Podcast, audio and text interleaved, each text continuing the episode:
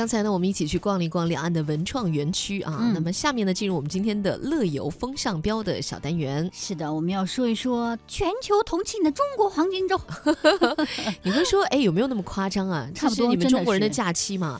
嗯，但是因为中国人都要去哪儿啊？假期总要出门旅游，对不对？嗯，所以在刚刚过去的这为期八天的十一黄金周当中呢，中国旅游人次以及旅游消费金额都又创下了历史新高。是的，呃，尤其引人瞩目的是，今年的黄黄金周啊，不仅是国人的一次超级假期，还在全球呢掀起了一场共庆中国节的热潮我。们来看哈，整个的统计显示呢，在这黄金周的七天到八天之间，我们整个中国的出境游客总数超过六百万，超过六百万呢。嗯，然后给世界各地带来了应接不暇的一个商机。打一个比方吧，因为在整个长假期间，很多人去日本嘛，嗯，很多日本的商家就挂出庆祝中国国庆、国庆快乐国庆，快乐，喜迎中国中秋，多买多优惠，而且是汉字招牌，就是给你们看的吗？就是给中国人看的。我知道泰国也是这样，对，嗯因为本身现在看到数据说呢，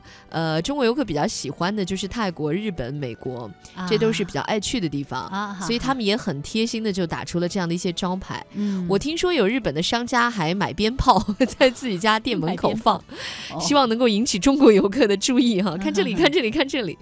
在澳大利亚的阿瑟港历史遗迹景区，不仅推出了中文景点说明，还特意安排了每天四次，每次长达四十五分钟的免费中文讲解服务。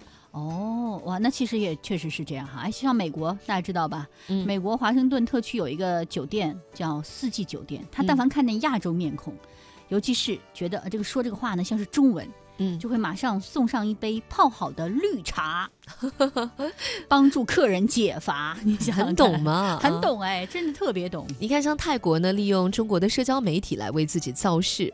呃，泰国国家旅游局的总部以及五个中国办事处都在微博、微信上开设了公众号。嗯，呃，微博我们的微博和微信哦。哈哈然后呢，今年九月的时候，旅游局还邀请了中泰两国的博主同游沙拉五里府，呃等等这些很小众的旅游景点。就是他们觉得，得那些已经去的很多人去的内容，他们觉得都不用宣传了。嗯他希望现在中国人能去一些更小众的，带动更多地方的旅游发展。你说到这个，就前不久的时候，在湖南卫视播了一个呃真人秀吧，嗯中餐厅啊，赵薇、黄晓明他们那个。嗯，很有名啊。据说那个地方，他们呃开中餐厅的那个岛呢，其实是一个很小的岛，嗯不是普通的大陆游客愿意去的地方哈。嗯，但是就是因为中餐厅的播出，嗯整个的那个小岛的旅游接待的这个网络搜索量吧，增加百分之七十。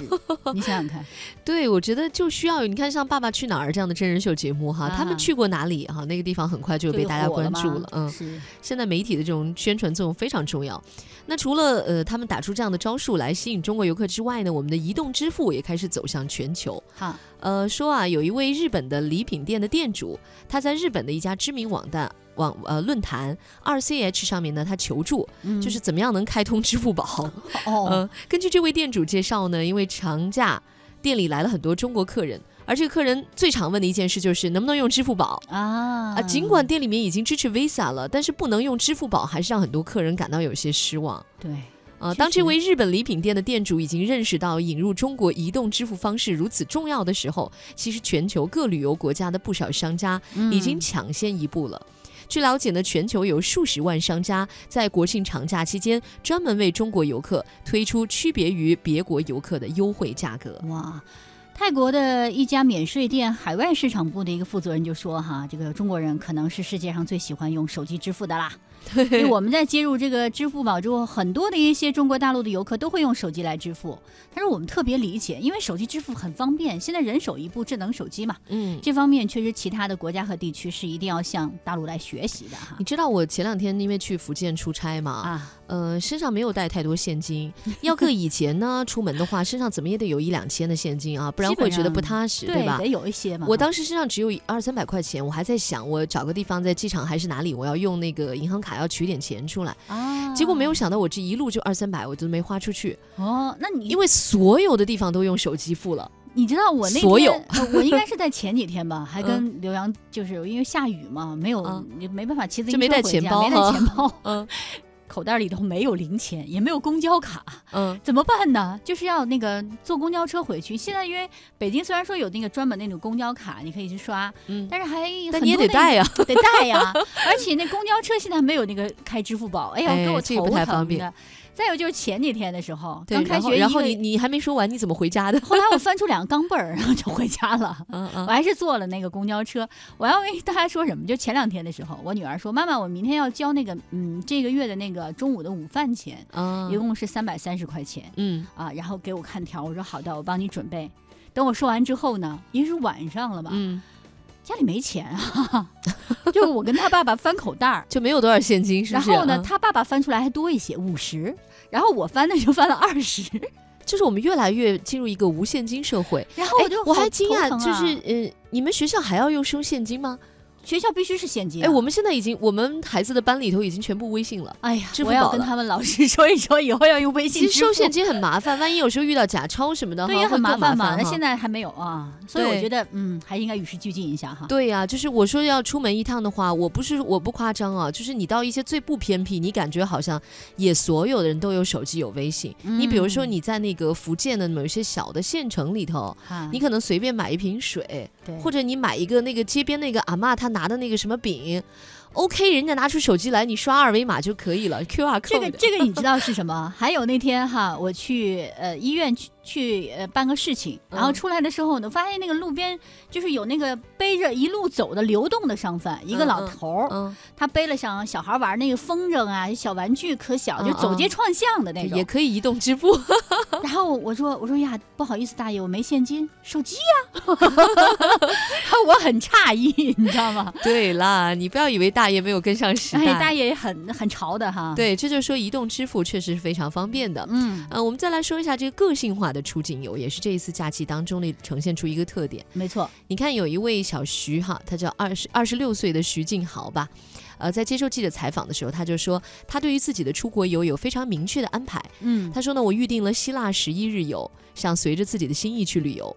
相比于日程非常紧张的十天欧洲十五国游那种项目，啊，我更想花更多的时间从各个方面去了解一个国家。对那这次黄金周呢，就是说，呃，中国旅客的这种境外游的选择也会更加多元了。嗯你比嗯如说像法国，它有一个文华旅行社，它就针对这种自由行的游客推出了短期的乡村小镇游。还有博物馆的主题游都是深受欢迎的。嗯官方的数据显示呢，赴法旅游的中国游客当中，自由行的比例达到了百分之四十三，哇，这么多预计在二零一九年可能会达到百分之五十。嗯当然，旅行方式的变化也是很明显的哈。像在美国，很多游客也愿意体验这种自驾游了，到美国的城市去呀、乡村去呀，体验一下当地不同的一些生活。嗯，因为确实美国这个车轮上的国家，它自驾游也是相当便利的。它公路太发达了，嗯。对你这个一路住在什么汽车旅馆啊，这个还可以做嗯。饭，但是符合中国人的这种饮食需求啊。对，呃，像这种富有异国情调的风景以及沉浸式的文化体验，也在吸引着中国游客。像爱彼迎，大家要适应这个中文名字，Airbnb，啊，这个现在很很火哎，大家已经翻译成爱彼爱彼迎了。